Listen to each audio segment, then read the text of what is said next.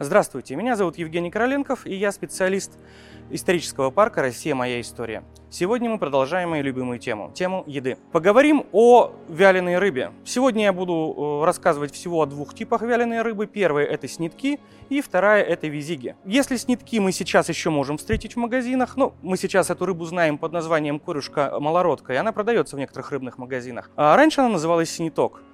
Э, рыбка небольшая, размером примерно до 10 сантиметров. В основном вялилась, стоила копейки, да и сейчас в сегодняшнем магазине мы можем ее купить за сравнительно небольшие деньги. Снитки вялились и продавались на рынке, но не обычно, не по весу, а стаканами. То есть почти как крупа, например. Как они готовились? Либо в сухом виде их потребляли, как закуску, либо могли вымочить и что-то из них приготовить, какие-то кулебяйки, пироги, э, может быть даже какую-то уху. Вторая тема – визиги. Это блюдо как раз-таки очень не характерно для современной русской кухни.